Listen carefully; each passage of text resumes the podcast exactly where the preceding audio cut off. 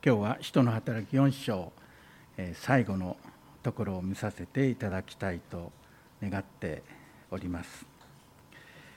で教会の歴史を見て、え気づきますことの一つに教会は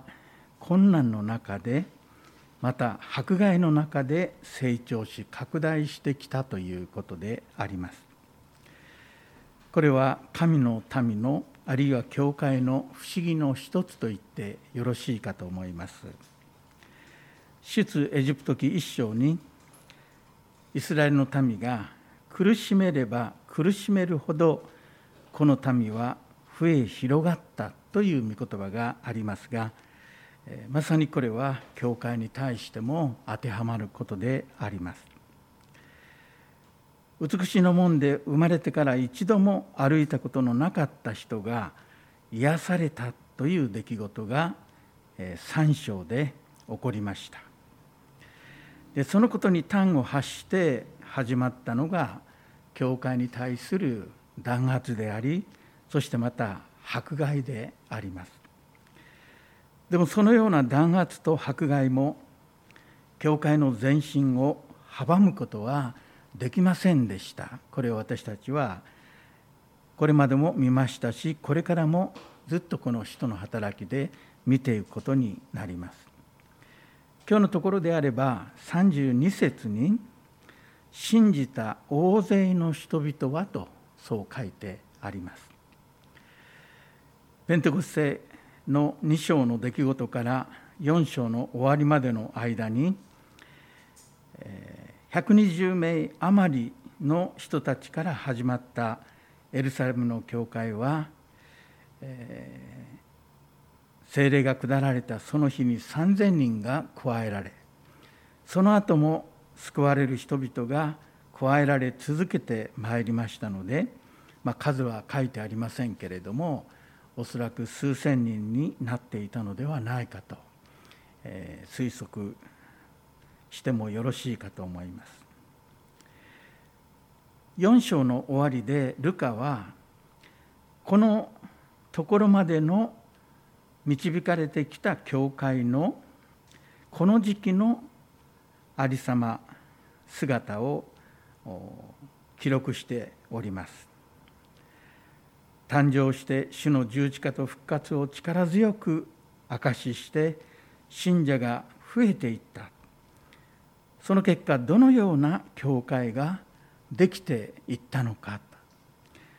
32節から終わりまで、ま、ルカがまとめて書いているわけです。で今日はこの箇所から特に35節までのところになりますけれども、えー、2つのことに注目してみたいと思います。まず一つは32節に書いてありますけれどもさて信じた大勢の人々は心と思いを一つにして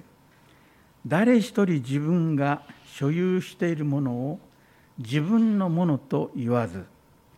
全てを共有していたというこの聖句であります。で教会のこのような姿はすでにペンテコステの精霊降臨の後にも見られました。ルカはそれを使徒の働き2章の43節から47節のところに記録しております。でその2章の終わりに書いてあった教会の姿はこの4章の終わりの時点でも少しも変わっておりません。同じ姿ですね。2章の終わりと4章の終わりで教会のこのような姿をルカが2度も記録しているということはこれが教会の大きな特徴あるいは特質になっていたということであろうと思いますね。クリスチャンたちの数は増えて大勢になっていましたけれども彼らは心と思いを一つにしていたと32節に記されています。この結びつきはただ心だけの抽象的な感情的なあるいは感傷的な結びつきではありませんでした。教会の中に群れの中に生活に困るほど貧しい人はいないだろうか。助けを必要としている人はいないだろうかと。そういう具体的な配慮が伴うそういう心と思いを一つにした交わりだったわけです。2章にもこのことは出てきたことですけれども彼らは誰一人自分が所有しているものを自分のものと言わず全てを共有していたとそう書いてあります。全てを共有するということはこれは他人同士ではとても難しいことではないかと思います。赤の他人との関係でお互いの所有しているものを共有しましょうということはなかなかできないと思うんですね。私たちは自分の所有をするものを一旦手に入れますとなかなかその自分が所有しているものを手放さないのです。しかしそういう人間であっても家族の関係では違います。家族の交わりでは全てを共有しながら家族を営んでいるわけです。全てを共有しないことには一つの家族となっていくことができないわけです。で聖書は教会は神の家族と書いていますけれども神の家族と言われるほどキリストにある人たちは親しくなりそして心と思いを一つにしそして全てのものまで共有していたと32節にそう書いてあるわけです。でその結果として34節には彼らの中には一人も乏しい者がいなかったと書いてあります。乏しいものというのは生活できないほど困窮している人のことであります。まあ、乏しさとかあるいは貧しさというのは、えー、その人にとって何か主観的な基準で決められるそういう傾向がどうしてもあると思います。何を基準にして自分が乏しいというのかあるいは貧しいというのかあるいは豊かだ飛んでいるというのかその基準が人によって異なるわけです。ある人からいつもお金がないお金がないという話を聞いたことがあります。でもその人のお金がないという基準は私から言うとお金があるという基準なんですね。ですから何を基準にしてそう判断するかが問題です。ここに書いてある本当の乏しさ貧しさ、それは生活にこと書く生活ができないほどの乏しさのことであります。乏しさ貧しさはその時代のその国の平均的な生活水準よりも低いということではありません。ある国では平均よりも低く貧しい部類に入る人が別の国の水準と比べるとはるかに平均を上回っているという場合がやはり今でもあります。その場合はそれは本当の乏しさではないということになるわけですね。エルサレムの教会の人たちの中にはここで言われていることは一人も本当の貧しさ生活に困り食べるものがなく住む家がなく路頭に迷わなければならないそれほどの人はいなかったということですね。なぜかというと自分が持っているものは私のものだと教会の人たちが言わないで互いに助け合っていたということですそれをごく自然のことのように初代教会の人たちは行っていたためにその結果として教会の中には生活困窮者日々の食べるもので困るような人はいなかったというんですね。34節と35節には辞書や家を所有している者は皆それを売りその代金を持ってきて人たちの足元に置いたその金が必要に応じてそれぞれに分け与えられたのであったとこう書いてあります。教会の中には豊かな人もいたようです。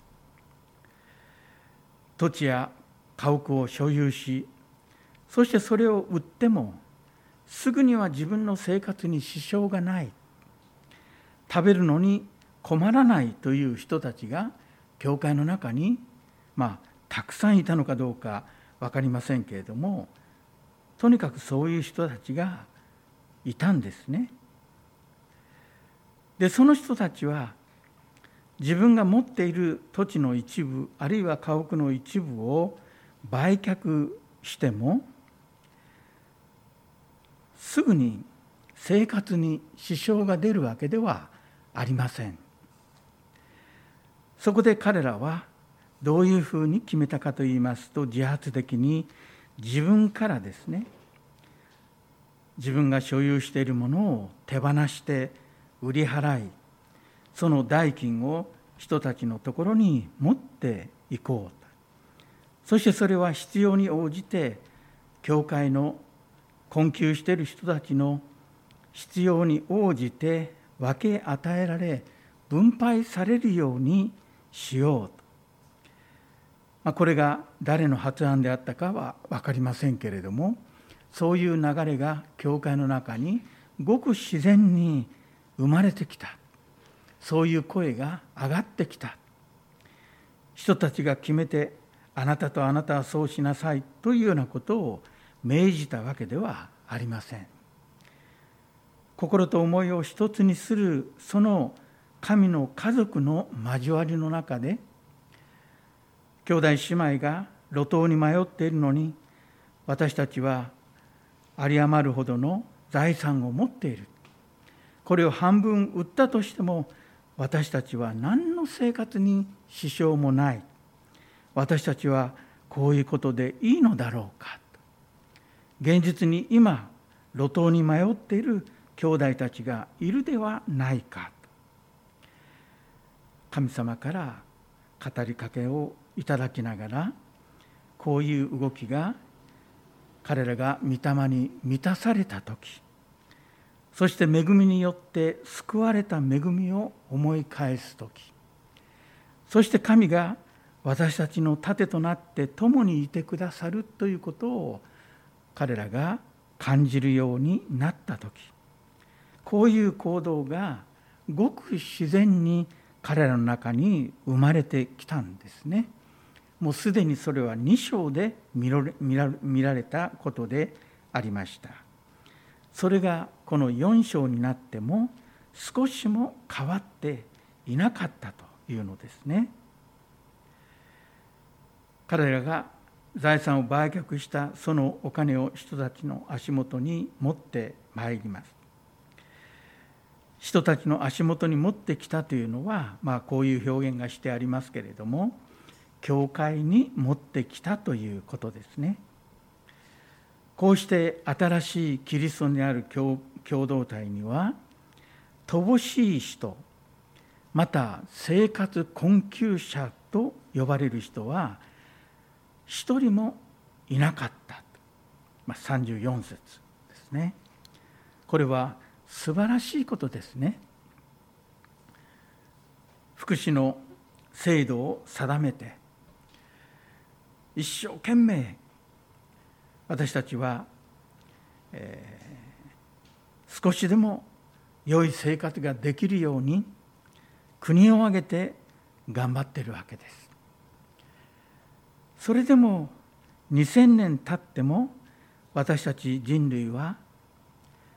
この世から生活困窮者という人たちをなくすことができないでいます。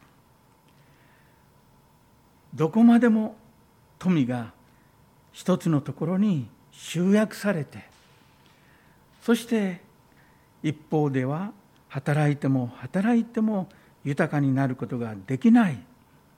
そして路頭に迷わなければならない人たちがたくさんいるのです。私が初めて東南アジアに行ったのは1970年でした。シンガポールインドネシアに行きましたけれどもシンガポールではあまり感じませんでしたがインドネシアに行った時に、えー、本当に貧しいその頃はまだ本当に貧しかったですけれども貧しいなと思いました。ゴロゴロと道路脇で寝てる人たちがいるわけです。それからだいぶ時間が経って2008年にインドに行きました。インドの田舎の教会の方ですね。インドに行って感じたことはそこに同じように路傍で生活している人たちがたくさんいるということでした。何とかしてそういった問題を解決しようと人類は努力します。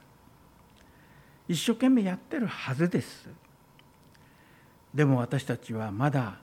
この富の格差一定のところに富が集約しそしてそれが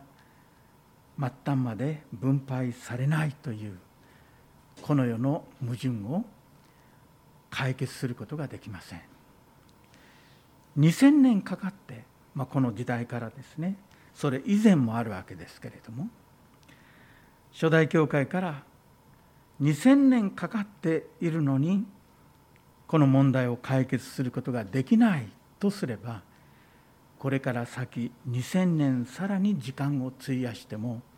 人類はこの問題を解決することはできないと思います問題は制度にあるのではなく法律にあるのでもなくそれが一定の成果はあると思いますけれどもしかしそこには必ずそれから漏れる人たちが生み出されてきますね。でも人々がキリストに立ち返って悔い改めてイエス・キリストによって新しくされた共同体はどうでしょうか2000年前彼らの中には一人も乏しい者がいなかったということが少なくとも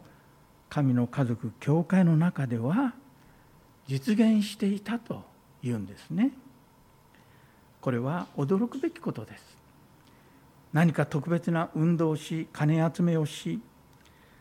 そして相談をし会議をし頭を突き合わせて策を練ってという結果ではありません彼らが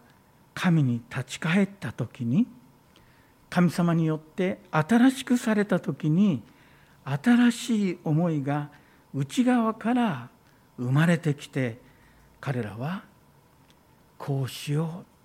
神様がそれを願っておられる。そして神様は私たちにこんなにも大きな恵みを注いでくださったのではないかという。そこから自発的に持てる者たちは土地を売り家を売りそしてその代金を人たちのもとに教会に持ってきたんですね。それが今日食べるものに困っている兄弟姉妹たちに必要に応じて分配されていったと分け与えられていったというふうにこう書かれています。まあ、2章にもこの44章の32節にも共有であるとか必要に応じて分け与え分配されたという言葉が出てくるわけですけれども、まあ、2章の時にも触れましたけれども今の私たちがこういったことはしていないことなので私たちもそうすべきではないかとそういうプレッシャーを感じるそういうクリスチャンたちがいるかもしれません。まあ、2章でも触れましたけれどもここを読みながら素晴らしいなと思う反面ですね私たちも同じようにしなければならないというそういうプレッシャーを感じる人がいるとすればもう少し冷静にやはりここは読む必要があるのではないかと言っていいと思います。そのようにすることがここで普遍的なそして一般的なものかそれとも特殊なものか両者の区別がやはり必要だと思います。当時の人たちが物を共有し財産を売って必要に応じて分配したことは第一に覚えなければならないことは強制されてしたということではなかったということ。そして当時はまだ福祉というようなものが全く整備されていないような時代であったというこの2つのことを抜きにこれを直接読んで直接私たちもそうしなければならないという結論に至る必要はさらさらないのであります。よくここを読むことによって今の時代でも私たちは今の時代にクリスチャンとしてふさわしい互いに助け合う形が御霊によって与えられていくであろうということを主に期待していかなければならないのではないかと思います。当時はまだ教会が誕生したばかりですからクリスチャンになってそしてユダヤ教から分離していくその過渡期の中で家族の中からあるいは親族の中から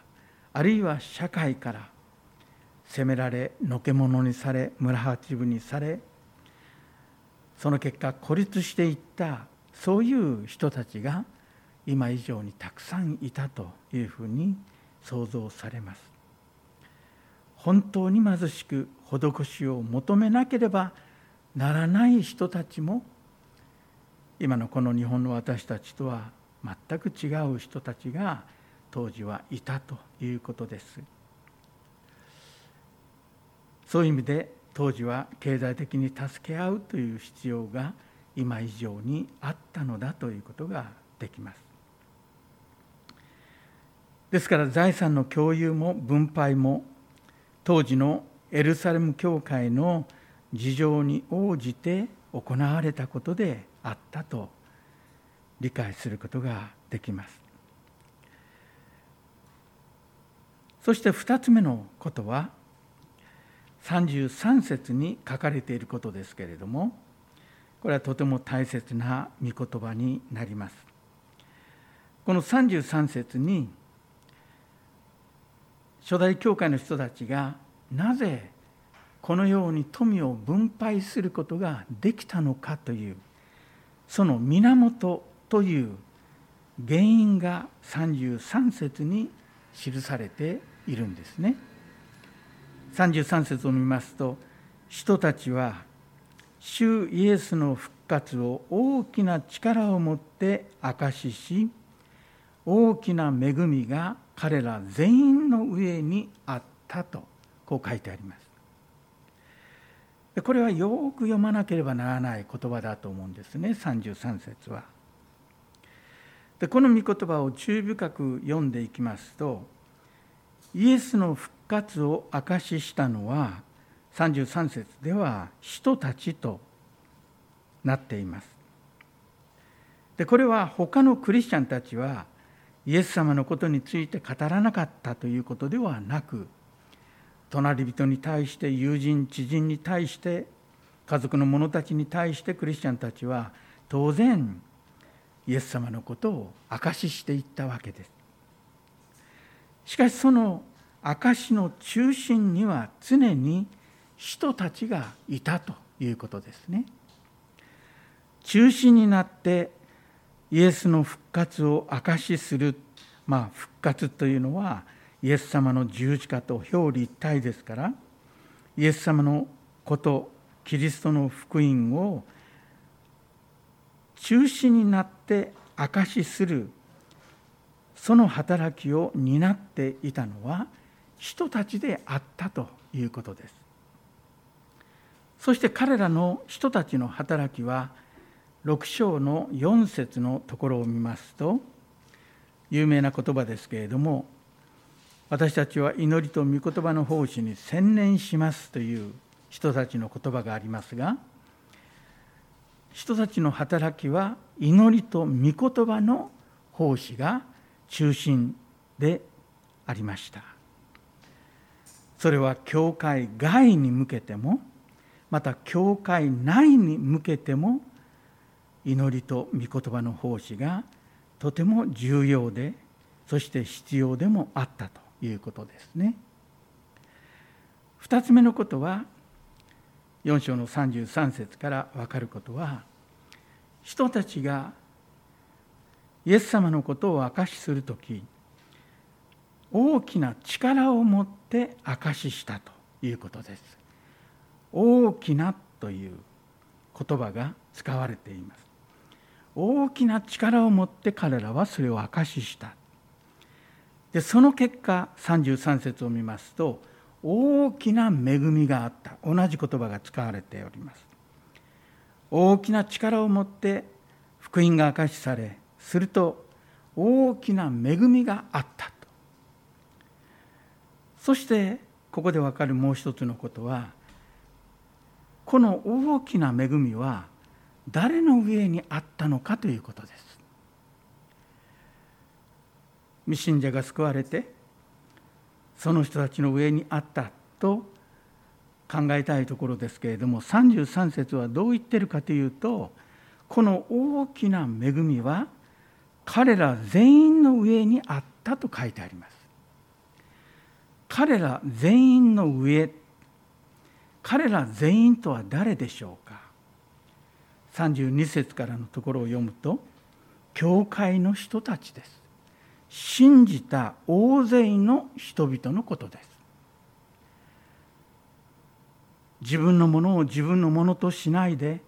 全てを共有していた人たちです。土地や家を売って乏しい人たちを助けた人たちです。そういった人たちも含めて信じた教会人々教会全体のことがここで言われています。大きな恵みは教会にあったということですね。初代教会のこの祝福の源はそういう意味でこの33節の姿にあると言っても過言ではないと思われます。なぜ助け合い心と思いを一つにする共同体が生まれたのか。どのように交わりが形成されそして発展し深められ維持されていったのか。なぜ乏しい者が一人もいない共同体が法律も一つも作らずに実現していったのか。なぜ自発的に財を処分してその金を進んで人々の必要に充てるという。この罪の性質とは真逆のことが喜びと感謝の雰囲気の中で起こってきたのか。その源そういったものを可能にしていたものは何だったのかというとそれが33節ですね。イエス様のことが力強く力を持って明かしされ大きな恵みが教会に注がれたことによってこのような交わりができてきた生まれてきたのです人たちの教えと証しが力強くなされたことによって大きな恵みが彼ら一同教会にあったということですね。今でも私たちが変わる時教会が変わる時そこに先行するものがありますそれが神の恵みです。私たちが恵まれると神様からの恵みを本当に分からせていただくと私たちは自分から与えたいと思うようになります。不思議なことです。自分から使いたいと思うようになります。奉仕したいと思うようになります。助けてあげたい。許してあげたい。と思うようになります。そしてそれが苦にならないんですね。しかし心と魂がイエス様の事実によって私たちの魂の中にイエス様の事実によって潤いや恵みというものが与えられていないと。すなわち私たちが恵まれていないと。与えることも使えることも奉仕することも助けることもましてや自分の財産を他の人に分け与えるっていうことなどはもう不可能に近いことになります。もう油が切れた自転車を、まあ、一生懸命漕いだこともありますけれどもギーギーギーギー音を立ててもう本当にペダルが重たいその重たい自転車を何か無理やりにこぐような信仰生活クリスチャン生活が出てくる時がありますけれどもそれは私自身が恵まれていないのですね。しかし御言葉によって私たちが日々恵まれイエス様の十字架と復活のその意味するところに私たちの心があり神様に無条件の愛を持って愛され許されているということが心からの私たちの感謝と喜びの源になりその神の愛に私たちが良くしていきそれによって養われていますと私たちが漕ぐ自転車はもうすいすいとどこでも漕いでいけるようなそういう自転車になります。クリスチャン生活になっていきます。初代教会の御言葉の恵みキリストの十字架と復活の恵みこれが初代教会の力であった生き方を生み出していたのだということができると思うんですね。そういう意味で33節は教会の在り方を問うところの大切な聖句の一つではないでしょうか。人たちは主イエスの復活を大きな力を持って証しし大きな恵みが彼ら全員の上にあっただからこそこのような共同体が当時教会の中に生まれてそして人々はクリスチャンにならなくても好意を持って、まあ、2章の終わりに書いてありますけれども好意を持って教会を見ていたと。そして主は日々救われる人々を教会に加えてくださったとこう書いてあります。このことがさまざまな出来事の中で教会から取り去られようとするのです。悪魔の攻撃の対象になっていくのです。教会が形だけを整えようとしてみたり本質的な霊的なことを整えないままに形だけを整えようとする時それは個人の生活であってもそうですがちょっとの間はうまくいきますがほどなくして燃料が切れてしまってもう動かなくなってしまった。そういう壊れたような組織なり共同体になっていきます。機能しないですね。今日は2つのことを見ましたけれども一つは教会は心と思いを一つにしていたということです。もう一つのことはその源は主の復活を大きな力を持って証ししその結果として大きな恵みが教会に注がれていたからだということですね。私たちも形が最初ではなく形を生み出す霊的なものが教会にとって最も大切だということをやはりわきまえておくべきではないでしょうか。霊的なものというのは抽象的なことというのではなく神様との交わりであり御言葉による恵みに日々生かされていくことでありこれまでも出てきましたが精霊に満たされるということであります。こういったものを求めて私たちがその恵みに良くしていく時おのずと教会がなすべきことしてはならないこと教会が軽んじていいもの軽んじてはならないことの識別ができるようになって少しでも私たちは初代教会の姿に近づかせていただくことができるのではないだろうかとそのように考えさせられます。お祈りをいたします。